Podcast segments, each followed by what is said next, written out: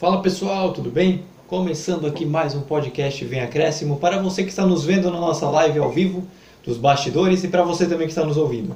Você que está nos vendo, acesse depois nosso podcast que vai estar salvo aqui no YouTube nossos agregadores. E para você que está nos ouvindo, acesse nossa live que a gente está gravando também para vocês quiserem ver nossos rostos. Estou aqui com a dupla dinâmica, não sou eu que vou trazer o resumo, são eles. Então é o Vitor Oliveira e o Vinícius Souza. Como de praxe, Vini, como é que você está? Tudo bem? E o que você pode trazer dos resumos dos seus times que você cobre? Salve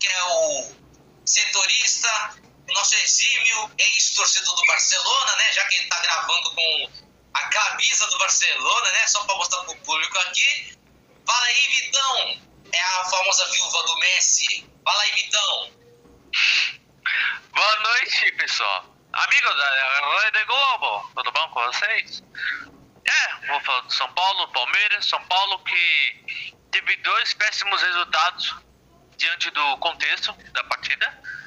Te- é, tem um alívio, anunciaram das contratações, que a gente vai falar mais pra frente. E o Palmeiras que conseguiu uma vitória, mesmo não jogando muito bem. É, fazia quatro partidas que o. Opa! Fazia quatro partidas que o Palmeiras não ganhava. Ganhou agora. Não foi tão brilhante, mas o importante os três pontos. E agora o São Paulo e o Palmeiras vão ficar, se eu não me engano, 14 dias sem jogar. O porquê a gente explica mais pra frente. É contigo, Luiz. Então vamos embora. O Vitor aqui já adiantou, boa noite porque a gente está na live. Vini entregou mesmo, falou que é viúva do Barcelona, só porque simplesmente está com a camisa do Messi, mas tudo bem, a gente entende. Mas vamos lá, vamos começar aqui. Vini, vem comigo, vamos falar de Corinthians, vamos falar de Timão, que tem coisa boa para falar também. Pra, a gente vai colocar agora o áudio do Silvinho, para você que está na live, escuta depois o que a gente colocou sobre, mas vamos começar aqui falando do Corinthians.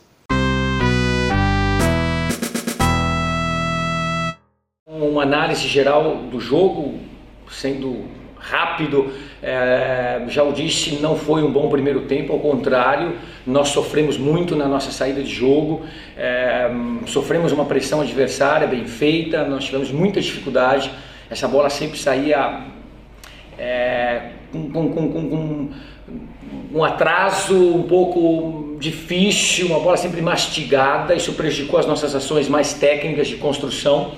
Um segundo tempo melhor, um segundo tempo mais bem postado, melhor. Nós corrigimos alguns, alguma essa situação de construção do, do meio do meio campo. Nós limpamos um pouco mais ali aquela área de conflito, abrimos mais os nossos os nossos meio campistas para fazer a jogada mais por fora, dando amplitude em lateral, mas enfim, é, ajudou, ajudou sim. Depois as substituições, o grupo tem, tem precisa e é importante isso, eles entenderam. As substituições têm potencializado também quando o atleta precisa ser substituído por uma questão já física ou por desgaste. Nós Então, você que está nos ouvindo já escutou o áudio do Silvinho falando a respeito do último jogo do Corinthians que ganhou do Grêmio.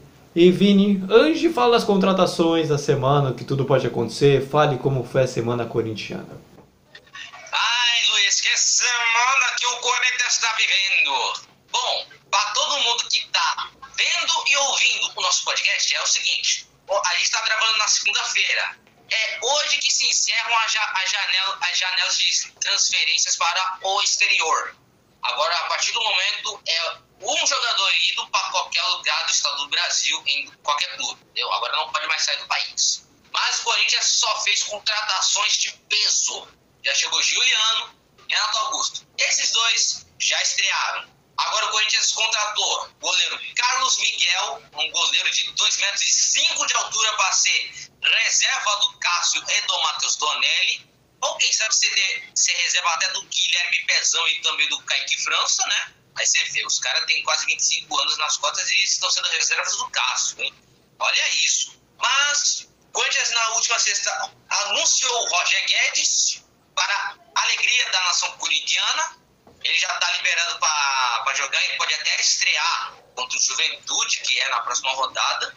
E também hoje chegou aquele famoso dia onde o Corinthians finalmente acabou com a novela, acabou com todas as expectativas. Anunciou o William na live da página do Corinthians. Mas, se a gente for falar de contratações, maravilha, tudo lindo, maravilhoso, tudo show. Mas se a gente for ver em campo, o Corinthians tá animal, amigo. O que que tá acontecendo com esse Corinthians? Bom, o Corinthians pegou o Grêmio, Grêmio na zona de rebaixamento, situação nada fácil pro Grêmio, né? Mas foi um jogo ruim no primeiro tempo, confesso que foi ruim de ver. Teve chance as duas equipes, mas nada aconteceu de perigo, né? O Atlético, o Grêmio tava assim, pô, preciso fazer gol, não sei o que, mas finalizava mal. Tinha um jogador que tava estreando, que era o Campaz, que veio do Tolima, e o cara não fez nada. Engraçado, Tolima, Corinthians, era pra ele ter feito alguma coisa, mas não fez, vai. Esquece! Aí começou o segundo tempo, continuou a mesma coisa, Jeová. Aí, aos 35 do segundo tempo, dois lances capitais. A primeira, o gol do Jô, e a segunda, o Maicon tentando agredir o juiz. Eu confesso que essa foi uma das melhores cenas que eu já vi do Campeonato Brasileiro até agora. Bom, o que, que acontece é o seguinte: Jô sofreu uma falta ali, perto da lateral, aí os gremistas estavam falando assim: ah, não foi falta, não foi falta, não sei o que, vai, vai dar em nada. Vitinho, que entrou durante o jogo, peraí, vou colocar o verdadeiro Vitinho, esse mesmo aqui, que tá do lado, tudo distraído aqui, fez o cruzamento para a área e o Jô fez de cabeça para um atacante que não marcava contra a Chapecoense. Esse sim fez um gol. É isso aí. Mas enquanto ele, mas enquanto ele comemorava com o Pernilongo do Mosquito, com o Ron, Juliano e Gabriel, o Grêmio tava onde? Tava discutindo com o Luiz. E quem, é esse, e quem tava discutindo? O Maicon, ex-São Paulo, tava no Grêmio há seis aninhos, o cara perdeu a cabeça legal, meu amigo. Não sei se vocês viram o lance, mas o cara tentou agredir o juiz, meu. Meu, foi todo mundo segurar o, o, o, o toiço. Foi todo mundo segurar o toiço. Falei assim, não, não bate no juiz. Na STJD pra cima de você, meu. Aí ele foi expulso. O juiz tentou dar uma chance pra ele no amarelinho, mas ele tomou vermelho. Mas hoje saiu a notícia que ele rescindiu um contrato com o Grêmio, mas foi por causa de mas a gente entende que foi por, por causa disso, porque o cara perdeu a cabeça. Não foi a primeira a segunda, e sim, durante sua passagem com, com o Grêmio, vestindo a camisa do Grêmio, ele perdeu a cabeça inúmeras vezes. Né? Aí, isso é história para gremista Maicon aí. E como eu não sou gremista, tô nem aí, meu amigo. O que importa é que o Corinthians ganhou mais três pontos e agora colamos no G6, colamos no Bragantino, Flamengo, mesmo com um jogo a menos, a, menos, a gente encostou no, no Flamengo. Agora só falta encostar no Fortaleza, no Atlético e no Palmeiras. E agora, que vem acréscimo do Juventude. É, então, eu queria até falar um pouco disso, porque o, o Corinthians também, além dos bons resultados, trouxe um jogador de peso e que tem tudo para ser o grande jogador até do próprio Campeonato Brasileiro, que foi o William. Jogador de sucesso na Premier League, principal brasileiro em vários números, em, números somente contando brasileiros, campeão com o Chelsea, teve seus momentos de glória com o Chelsea, e agora rescindiu o contrato com o Arsenal, que está, saiu do Chelsea, foi para o Arsenal, não jogou no Arsenal, não, o técnico não colocava, rompeu com o Arsenal, contrato, e chega ao Corinthians é, sem qualquer valor de transferência. Vini ele chega, vai ocupar lugar e o quanto o Corinthians soma com isso e o que, que ele pode apresentar, o que, que ele pode trazer ao torcedor de alegria. O William chega para ser aquele famoso meia atacante que o Corinthians tanto precisava. O Corinthians precisava de um, de um atacante de, de um atacante de ponta que tenha velocidade, que vai pro fundo e que seja um bom finalizador. O William é um grande jogador, na minha opinião. Ele é um grande jogador. Tem, tem passagem pela seleção brasileira, né? Disputou já três Copas do Mundo, se não me engano, duas, eu acho.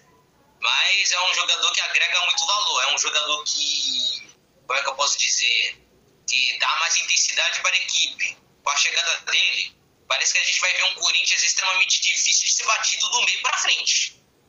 Antes, no início do ano, a gente viu o Corinthians inofensivo, que tinha um meio-campo. Não tinha aquele meio-campo dos sonhos.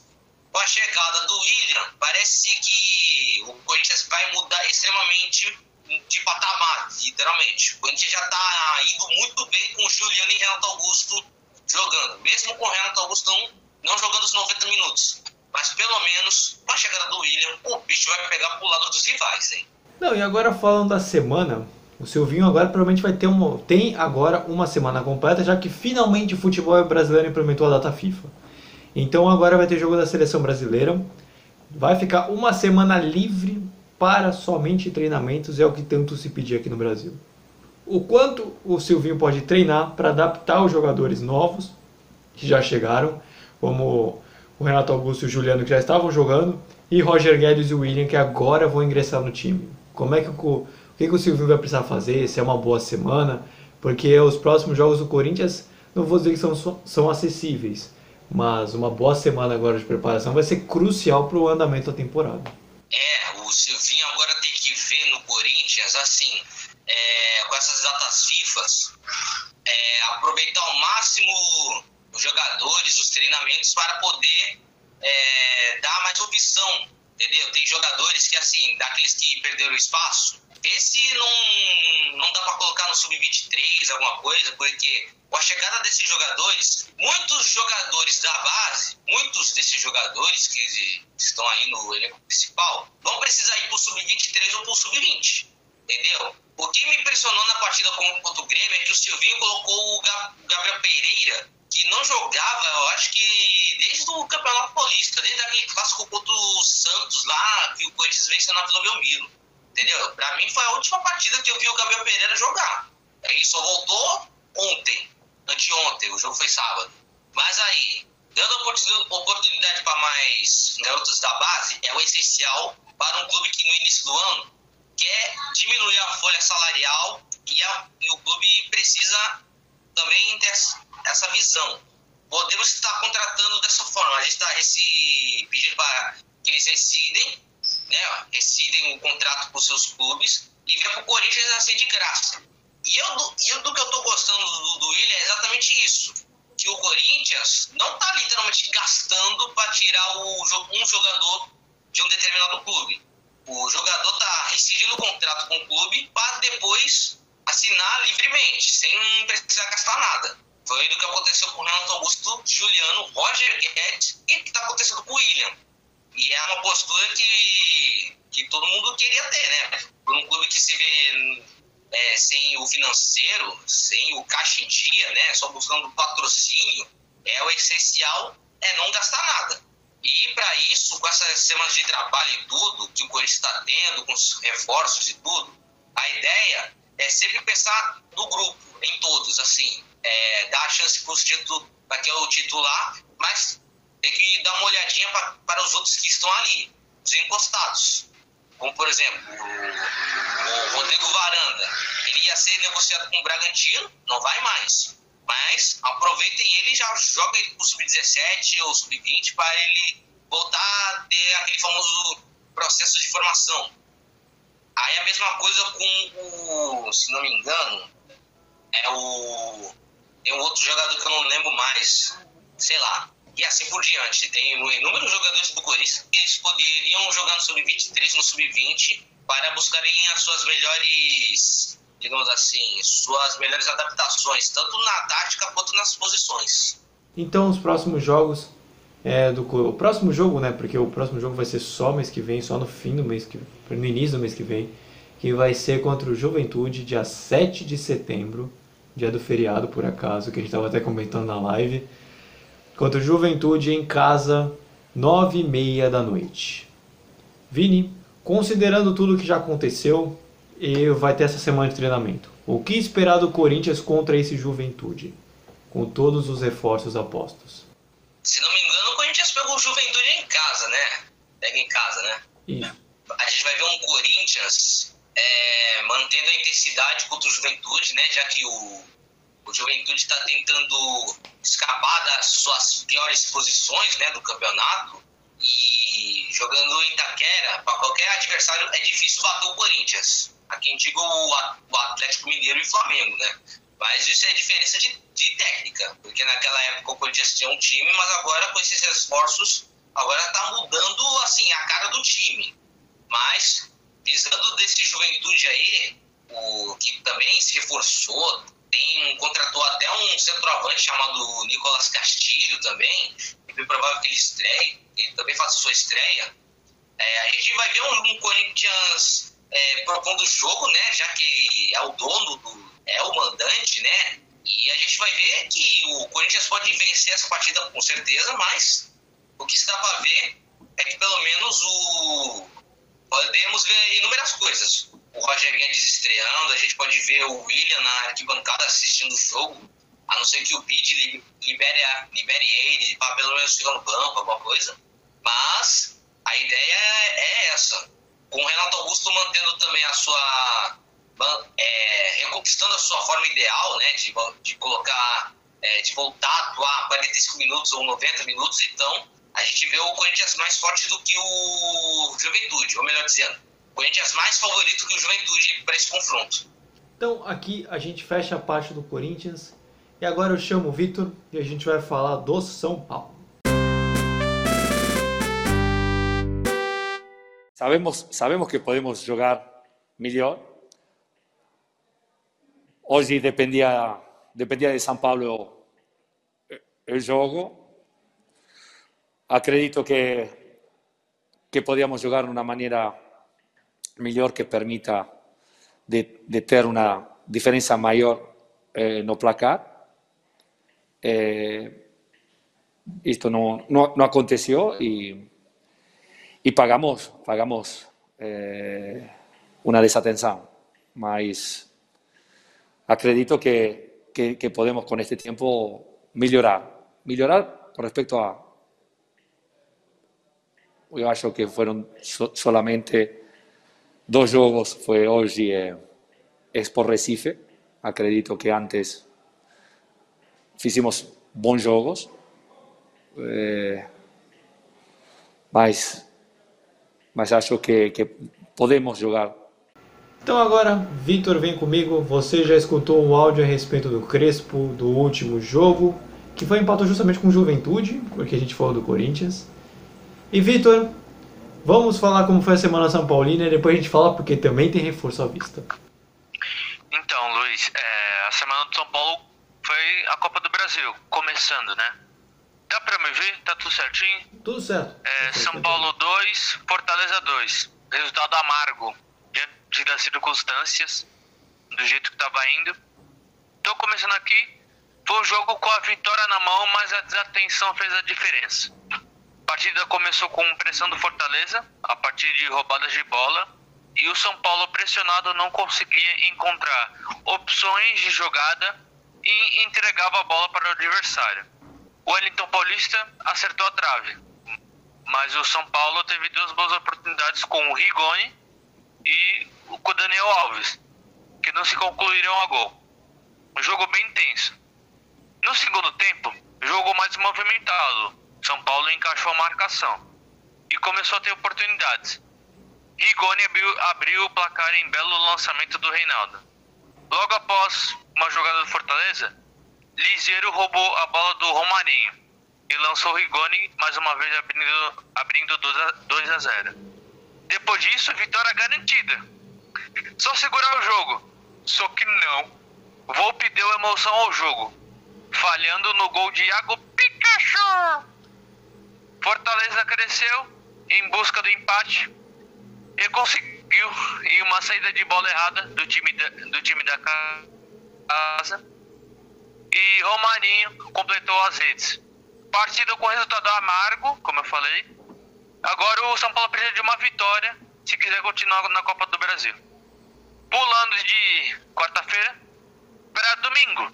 Jogo das quatro. Juventude 1, São Paulo 1. Meu resumo ficou muito pequeno porque foi um jogo sem graça, sem emoção. Começando aqui, partida fraca, só isso a dizer. Primeiro tempo foi truncado, sem emoções. Equipes com o mesmo esquema e muito travado no meio de campo.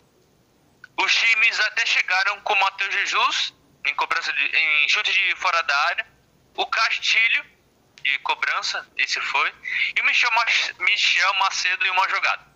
Já o São Paulo com Rigoni e Luciano, os principais atacantes do time no momento, mas poucos assustaram. Na segunda etapa, o São Paulo voltou melhor. Encaixou a marcação, só que o enredo mostrava um placar zerado. Tava tudo errado. O São Paulo recuperava a bola e não dava em nada. Juventude recuperava a bola, não dava em nada também. Apesar da polêmica do VAR, novamente, no final do jogo, pênalti que o Reinaldo foi e cobrou. Muito bem. Fez mais um. Só que o time relaxa e não consegue segurar a vantagem. E uma cobrança de falta, Ricardo Bueno aproveitou o cochilo da, da defesa e empatou a partida. Resumindo, empate bom para o Juventude. Eu coloquei aqui no meu resumir Juventus. Devido às circunstâncias e péssimo para o São Paulo que reviveu a noite da Copa do Brasil. Muito bom, muito legal. Gostei desse teu final falando que reviveu a noite da Copa do Brasil, porque não deixou de ser verdade. Empatou, empatou no fim do jogo é maldade, aquele golpe de misericórdia que o torcedor do time local gosta e o adversário odeia, né? Que foi o que aconteceu com o São Paulo duas vezes na semana. Mas assim, falando de positividade, dessa forma, o São Paulo conseguiu anunciar o Gabriel Neves, pegou um empréstimo com valor fixado e finalmente, acho que depois de 550 milhões de chances, trouxe o Caleri de volta. É, parece que rolou um negócio de documentação e pode ser até que não dê certo, mas acho improvável. A gente vai ver daqui para frente o que pode acontecer. Qualquer notícia você pode ver no nosso Instagram e no nosso próprio canal no YouTube também a gente pode colocar umas coisinhas. Mas tem dois reforços à vista, considerando os que já tinha, tinha trazido. E parece que até o próprio Ivan pode vir, goleiro da Ponte Preta. O que esperar, o que, que dá para dizer do São Paulo e como o Crespo pode se beneficiar desses jogadores que estão vindo? É, são jogadores importantíssimos. É, são, é, vendo a posição dos dois, são duas carências que o elenco tem. O Caleri é o centroavante, está precisando. O Gabriel Neves pode jogar de primeiro ou segundo volante, na contenção. Mas vendo no geral, foi tarde. Nesse sentido. É, nos acréscimos, estão anunciando eles. Nos acréscimos, porque a janela fecha hoje, meia-noite. Nossa, aí tem que ter essas emoções ainda. O, o, Neves já foi anunciado, tanto que nevou no, lá em São Paulo. E o Caleri tá, tá acertado, só, só falta assinar, mas pelo visto já tá assinado. Eu tô vendo aqui, acompanhando para ver se sai alguma novidade, se o São Paulo mesmo, é, a plataforma oficial vai anunciar, aí tudo bem, a gente confia. Mas creio que vão ser importantíssimos para o São Paulo. Depois dessa partida do Juventude, São Paulo vai ficar duas semanas sem jogar por causa da convocação do Daniel, do Daniel Alves do Miranda. Vai recuperar os jogadores, vai ter tempo para descansar os jogadores e vai aproveitar esses dois reforços que estão chegando para, para na verdade, é, se entrosar. E eles vão ser muito importantes. Os dois são bons jogadores. O Caleri pela história, digamos assim, que ele a rápida passagem pelo São Paulo e o Gabriel Neves, por ser o meio-campista bom de bola. Uma promessa uruguaia, 24 anos. E a gente se baseia por enquanto em vídeos dele. Mas é um cara que com 24 anos é experiente por jogar Libertadores, Campeonato Uruguaio, tudo. Então, a gente vê muito esses detalhes. Agora vamos ver como é que ele vai ficar no campo. Não, o São Paulo também agora, fazendo uma pergunta parecida que eu fiz pro Vinícius, quando a gente falou do Corinthians. O São Paulo também vai ter a semana livre também para poder aproveitar. E no caso do São Paulo, não digo nem entrosar os jogadores, eu digo até mesmo para recuperar o elenco, porque a gente já comenta aqui já faz algum tempo das lesões que o São Paulo tem na temporada. Então, é, além de recuperar os jogadores também, que você pode até comentar, o Crespo também vai ter uma semana, entre aspas, tranquila, em que vai poder colocar algumas coisas em ordem, né? Principalmente, Luiz, é, na questão dos entrosados, foi aquilo que eu falei só do Gabriel Neves e do Caleri. Só para o ambiente, tudo, aquela coisa. Ter duas semanas para treinar com eles, porque essa vai ser uma pausa enorme a última que o São Paulo fez foi em abril. Foi em abril, é, que ainda tava a pandemia, ainda tava, né, assim. Ainda continua, mas naquele tempo tava rolando o campeonato, só que aí parou. O, o, se eu não me engano, o último jogo do São Paulo, depois dessa, antes dessa parada, foi contra o Novo Horizontino. A derrota por 2 a 1 um. Aí dali, desse jogo, o São Paulo parou, aí depois voltou. Enfim, vai ser importante, realmente porque o São Paulo tem sofrido muitos gols de bola parada. E o São Paulo tem que se ficar ligado. Então, vai ser uma. Ele vai ter o tempo para ajeitar a casa. E vai ser bem importante isso. Não, agora para a gente fechar, que é a parte do São Paulo. É, vamos falar dos próximos jogos que o São Paulo enfrenta. Vai demorar, vai. Só dia 12 de setembro. Mas é o próximo jogo do São Paulo. Que vai ser contra o Fluminense no domingo, fora de casa, às 4 horas. Então, Vitor, Considerando tudo, São Paulo recupera alguns jogadores, o elenco se entrosa de mais ainda do que vai ser, porque vai ter quase duas semanas. O que esperar então no São Paulo contra o Fluminense lá na frente? O jogo é difícil, Luiz. Vai ser o primeiro jogo do retorno e o São Paulo vai ter que buscar o, o ponto, os pontos perdidos, né? Porque começou muito mal o primeiro turno. Cabe lembrar, né? O São Paulo só foi ganhar a primeira partida na décima rodada na décima rodada. Então o São Paulo, ele, se ele quiser ter um, uma história diferente nesse segundo turno, vai ter que começar a ver o que ele fez de errado no primeiro turno e consertar no segundo, para não ter esse risco de rebaixamento. Mas eu acredito que com a chegada desses dois jogadores, assim, e com essa pausa, espero que eles aproveitem, assim, como comentarista, tudo, porque para nós, pô, duas semanas sem jogar, pô, tem que ter alguma coisa, alguma coisa tem que terminar, alguma coisa tem que sair de bom. Que se continuar a mesma coisa, opa, não aproveitaram direito. Aí depois pode ser até tarde, se acontecer algum revertério aí, né? Então eu acredito que vai ser uma partida difícil. O Fluminense está jogando nesse momento contra o Bahia. Pensei que tinha sido o gol do Bahia, mas está 1x0 pro Fluminense. E vai ser um grande jogo. São duas equipes que estão próximas na tabela, então vai ser bem importante a vitória de um ou outro. Então a gente fecha aqui a parte do São Paulo. Vini vai voltar agora, a gente vai falar do Santos e aí a gente vê como é que foi a Semana Santista.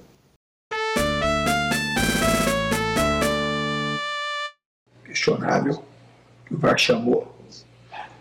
Pelo menos onde eu estava ali não tinha a mínima chance daquele movimento que o Palha fez derrubando o Michael. E o VAR chamou e o juiz e deu pênalti. É o mesmo árbitro que atuou nós e Palmeiras lá no Parque Antártico. Aquele dia deu 3 minutos de acréscimo. E teve parado o tempo todo. Hoje o jogo 4x0 deu 6 minutos de acréscimo. Acho que ele queria que o Santos se complicasse mais ainda. Não perdeu por causa do árbitro. Mas assim, vale ressaltar o árbitro. Toda vez que apita o jogo do Santos. É assim. O jogo até os 20 minutos do segundo tempo, a gente fez um jogo equilibrado, o Flamengo, gente estava jogando bem, então jogou mal o segundo tempo. A gente tomou o gol, continuou em cima, tivemos chance de empatar. Um escanteio nosso no segundo gol, que a gente teve chance de matar a jogada ali e não matamos, que o Ginoso, um escanteio nosso, acabou saindo no segundo gol. E falhamos, assim, coisa que a gente não falha no terceiro e quarto gol do Flamengo, a gente errou, cometemos erros que a gente não costuma cometer. Praticamente entregamos o terceiro e quarto gol. E aí definiu o placar de 4 a 0. Então você já escutou aqui o áudio do Fernando Diniz a respeito do último jogo do Santos, que não foi nada positivo, uma goleada tomada pelo Flamengo. Então, Vini, você já falou que já puxou o lencinho. Fale como é que foi a Semana Santista, porque não só você vai chorar, mas todos os Santistas também que vão escutar esse programa. Luiz, um dia eu vou assinar minha carta de demissão de setorista do Santos, porque acompanhar o Santos é do. Olha, Meu Deus do céu! Ô time ruim! Time ruim, time besta! É um time ridículo, né? Meu Deus do céu! Ah, bom, botando o, o, foco aqui, né? Vou ficar com. Vou, ter, vou tentar ficar calmo, né? Já que o Santos não deixa ninguém ficar calmo nessa vida, né? Parece que a época do Ricardo Oliveira, do Gabriel no Santos, já passou, né? Então não, não, não tem mais essa não. Mas comentando as, as para não falar outra coisa, as partidas do Santos. Bom, primeiro Copa do Brasil. O, eu estava crente que o Santos poderia ganhar essa partida contra o Atlético Paranaense, né? Visto que o Atlético Paranaense não estava naquela sequência toda, né? Tava com três derrotas, né? Em sequência. Mas quando eu estava crente que o Santos ia ganhar, perdeu. Perdeu a partida. Meu Deus, para você ver a fase. Na Copa do Brasil, Santos foi para a Arena da Baixada, perdeu para o Atlético Paranaense com o gol do Renato Kaiser. Quer dizer, o gol do Renato Cerveja. Bom, e nada mais aconteceu. Mas agora, depois desse jogo, Brasileirão. Santos Flamengo na Vila Belmiro. Ai, difícil agora falar nesse momento. Difícil. Porque, galera, o Santos havia perdido, né, gente? Havia perdido, cara. Já o Flamengo, que pegou o Grêmio na quarta-feira, meteu logo quatro no segundo tempo. De uma vez, meteu quatro. Fez o, Santos, fez o Grêmio e o Santos ficarem de quatro nas duas partidas. Mas, fazer o quê? Detalhes à parte. Santos conseguiu fazer um bom primeiro tempo contra o Flamengo, mas chegou o segundo, ferrou tudo. Irmão, ferrou. O Diniz resume muito bem a fase do Santos do, do jogo contra o Flamengo aí. Se a gente for levar em consideração de que o pênalti que nem foi, que foi dado pro Flamengo, e mais os dois gols que o Santos entregou pro Flamengo, o Santos só tomou um do Flamengo, como diria o Diniz. Fazer o quê? Foram três gols do Gabigol, né? Onde alguns insanos estavam no estádio provocando o Gabigol e não podia, né? Mas. E o Andréas Pereira, que estava estreando, fez a pior, pior coisa que devia ter feito, que era o quarto gol. Fez o quarto gol do Flamengo. Com um passe errado do Pirani. E aí, eu te pergunto, dá pra ser Santista nesse mundo? Não dá. Não dá. Não dá pra ser Santista, gente. Meu Deus. Meu Deus, não dá pra ser. Mas agora, Santos está fundando, só não está na zona do rebaixamento. Porque não, tá, não está no mesmo patamar patamar do que os outros, né? Não tá aqui no São Paulo, por exemplo. Mas, agora, meu Deus do céu. Quarta derrota seguida do Santos, se não me falha a memória. Se contar o quê? Que empatou um jogo on lá em cá e perdeu outras duas aí. Mas, ah, Santos perdeu as duas partidas e agora é só dizer alguma coisa. Que nada poderá me abalar que nada poderá me derrotar. Se tem uma coisa que me salva dessa terra, é Jesus. Contigo, Luiz. Então, vamos falar dos próximos jogadores que estão chegando, né? O Santos anunciou o Emiliano Velasquez, zagueiro. Já tinha anunciado ao longo da semana o Jandrei também, goleiro. Zagueiro, o Emiliano Velasquez e o Jandrei, goleiro. E anunciou oficialmente o Tardelli e o Augusto e o Augusto que veio do Real Madrid que passou pela base do São Paulo. O Galvão. É, Augusto Galvão, obrigado, esqueci o sobrenome dele. É, de certa forma, os reforços podem dar um up nesse time do Santos que não vem em boa fase? É, Luiz, tá difícil. A fase do Santos é essa.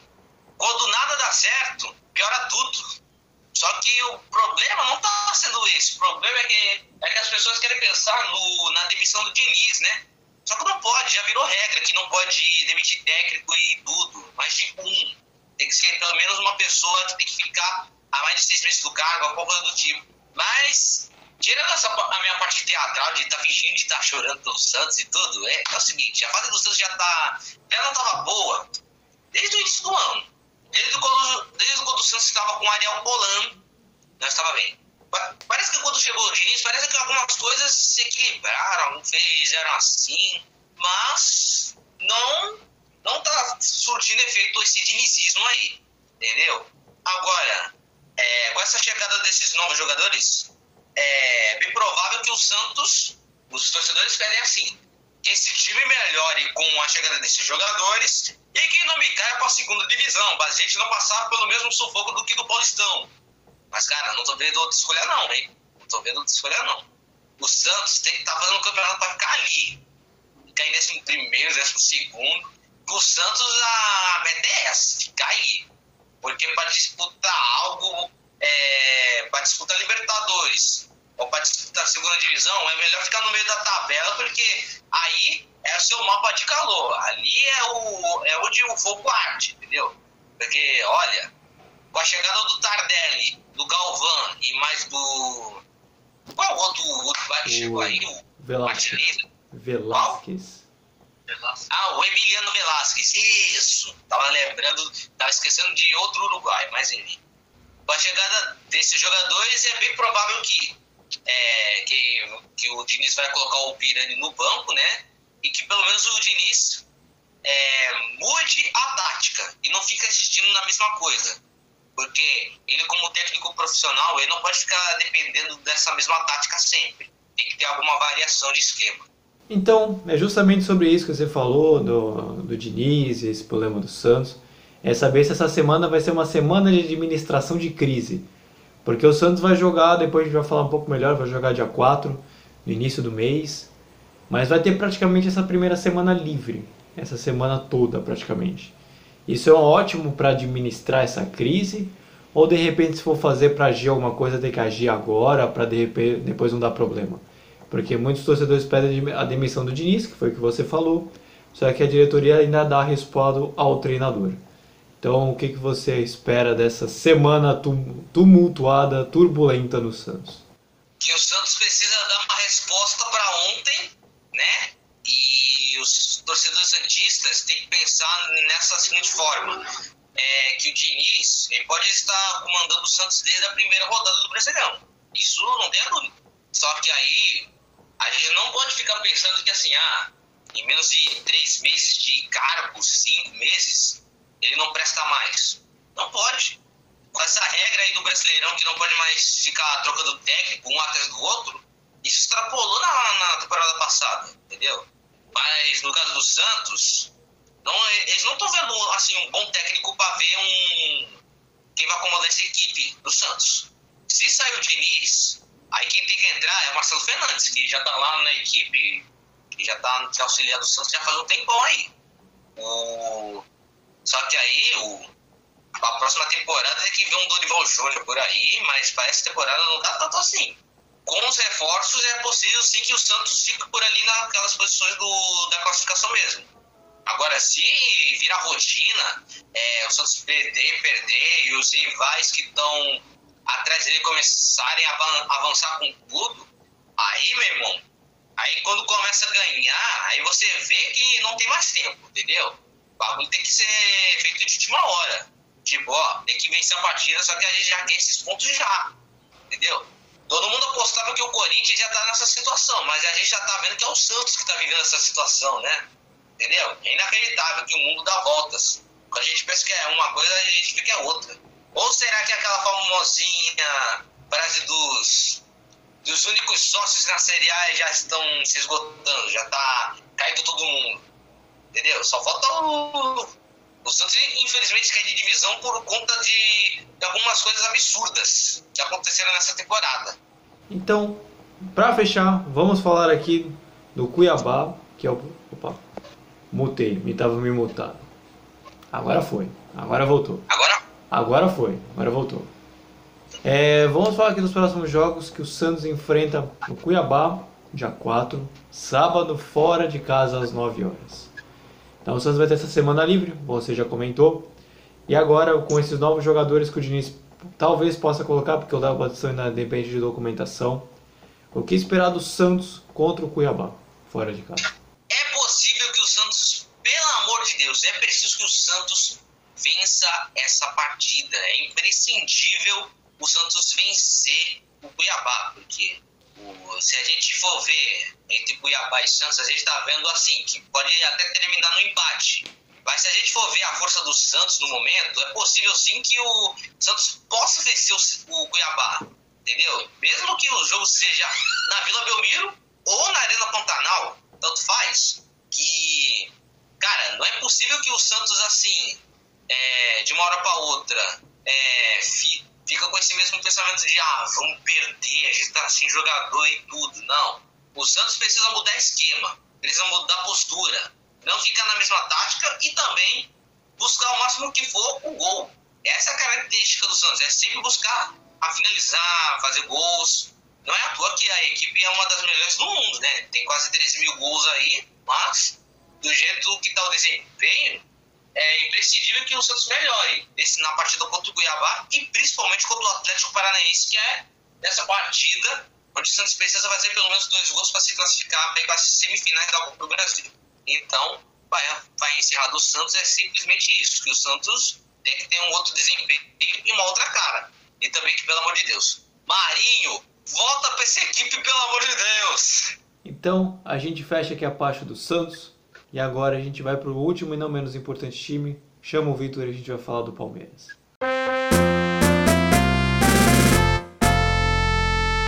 Sou Castanheira, porque é ele o responsável pela performance do ataque da nossa equipa.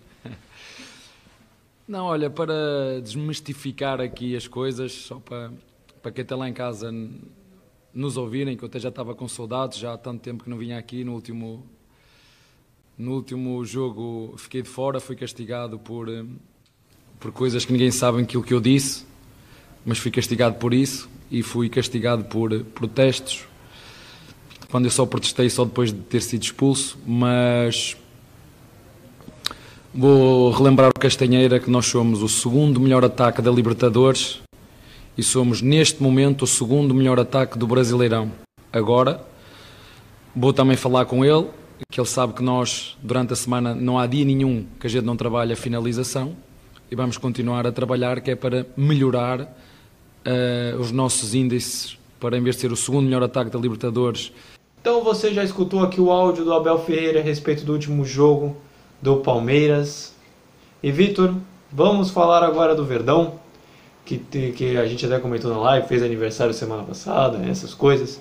O que, que dá para falar do Palmeiras nessa última semana?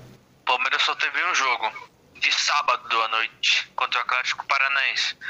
Meio da semana foi Copa do Brasil, Palmeiras não está mais nessa competição. Então, meu resuminho de sempre, partida difícil, nem muito brilhante, mas o importante é os três pontos. Primeiro tempo agitado, que começou com gol de Luan, quem diria? Nunca critiquei. Em cobrança de escanteio de Rafael Veiga. Após isso, o Palmeiras teve oportunidades, mas não concluiu direito.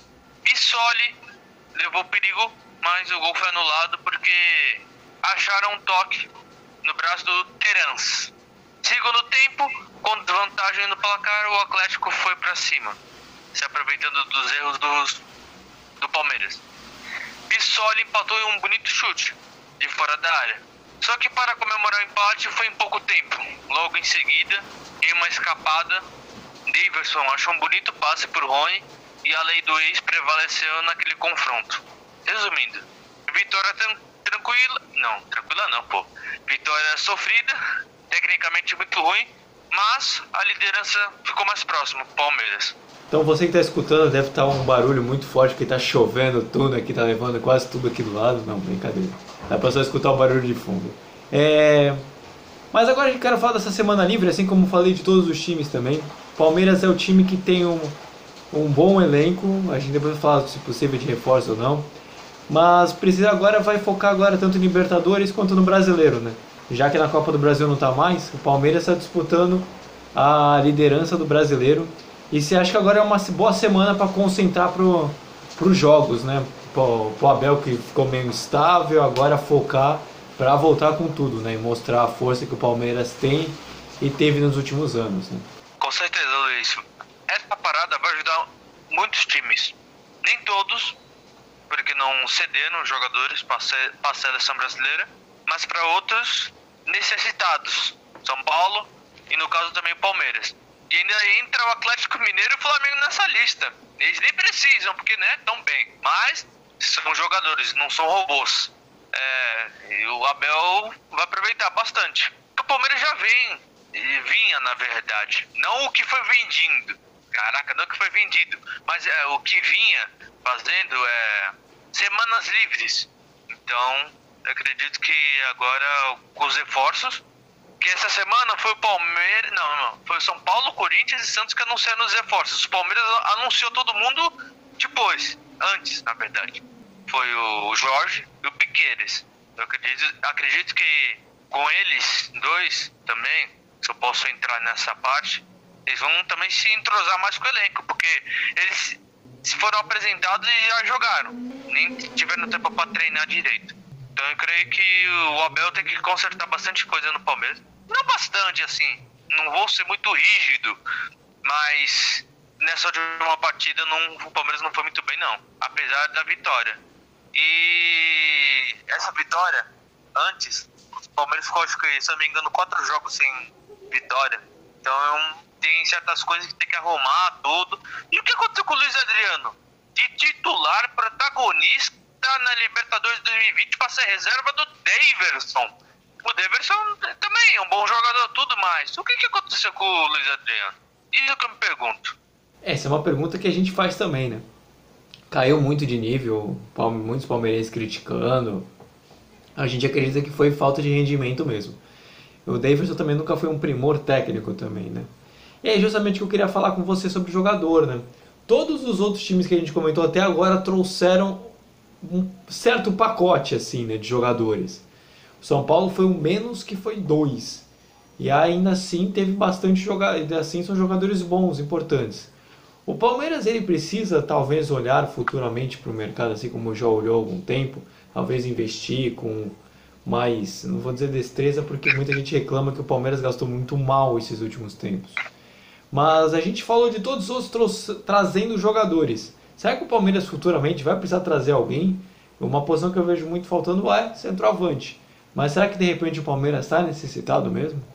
Eu acredito que o Palmeiras ele continua de olho ainda nas oportunidades. É que tá difícil, assim. É aquela questão de pandemia, tudo. Os, os públicos, né? No plural, vão voltar dia 1 de novembro. Vamos ver se a partir daí começa a entrar uma renda, né? Na questão dos ingressos, tudo. Pra ver se dá uma melhorada.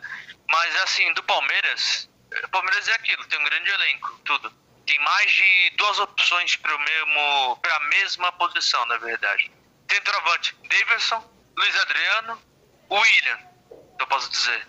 E às vezes tem o Rony que quebra um galho. Muitas opções, e ainda mais com a volta do Dudu ainda. Então eu acredito que no momento o Palmeiras não é que não precisa de reforços, é que será mais para reposição, qualquer coisa. Quando eles fizeram com o Vinha, foi correto. Ele era titular da equipe, saiu, o Palmeiras já contratou dois logo de uma vez, porque o Vitor Luiz não estava agradando muito. Então, se o Palmeiras continuar assim, não cometendo os erros que fez antes, como você mencionou, que eles estavam contratando errado, se contrataram uma enxurrada de jogador, só que de 10 só sobraram 5, 4 que estão sendo utilizados. O resto foi tudo emprestado. Então o Palmeiras, ele, pelo que eu tô vendo, com essa mudança, ele Tá acertando. Então, pra gente não se alongar muito também, vamos falar do próximo jogo do Palmeiras, que também tem bastante tempo, tem tempo a acontecer, vai ser só dia 11 de setembro, contra o Flamengo. Esse é um jogaço, esse é um jogo que realmente vai valer a pena acompanhar. Vai ser no sábado, às 7 horas, em casa. Vitor, o, o Flamengo vem trucidando geral. Vai ter essa pausa mas só que a volta é contra o Palmeiras, que não é uma equipe qualquer também aqui no cenário é, nem nacional, continental mesmo, atual campeão da Libertadores e está de novo em outra semifinal.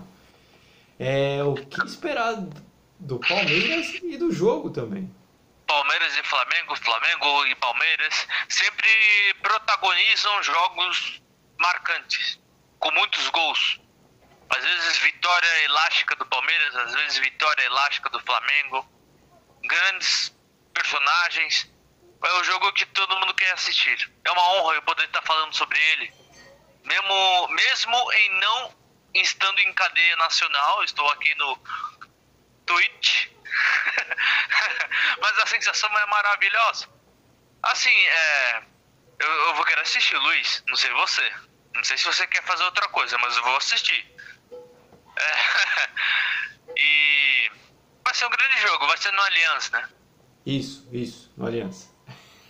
eu tô, tô quando eu vi o Vinícius fazendo. É, eu prevejo um duelo de muita criatividade das duas equipes. O Flamengo vem atropelando todo mundo. O Palmeiras ele vai fazer de, de tudo para não ser o próximo. Mas vamos ver quem é que está preparado neste dia. Vai ser uma partida bem difícil e o que fica pra gente é o espetáculo. É, realmente a gente torce por um grande jogo, né? Tem tudo pra esse ser o próximo jogo. Do... De todos os times que a gente falou, pelo menos o mais emocionante ou o melhor tecnicamente, né?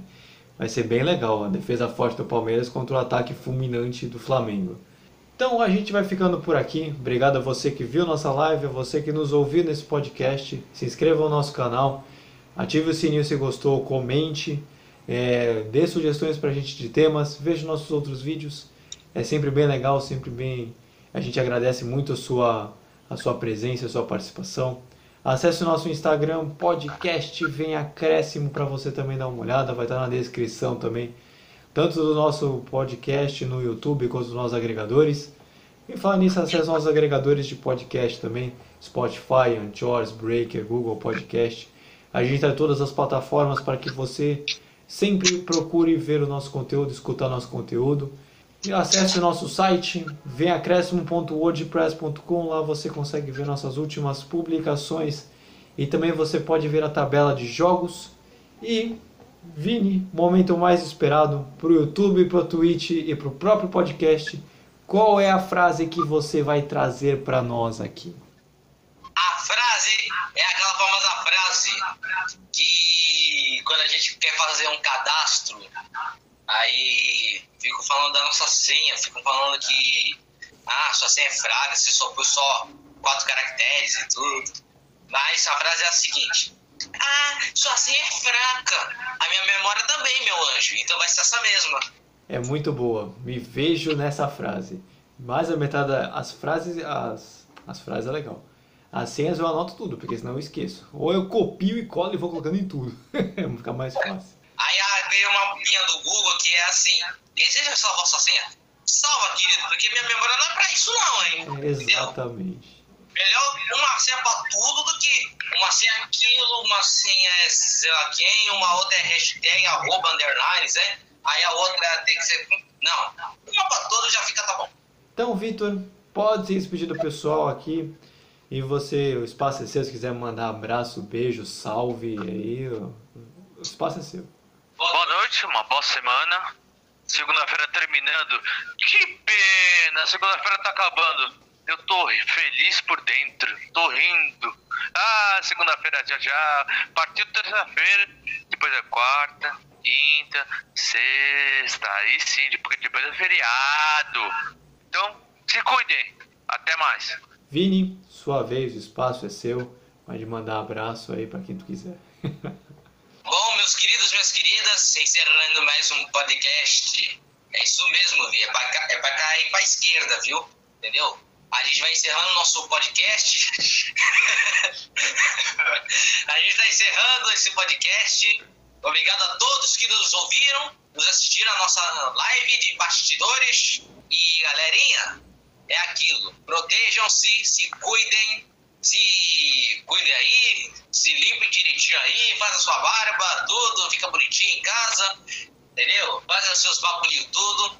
E vamos se despedir daquele famoso jeito pra quem tá nos assistindo e não ouvindo. Fui!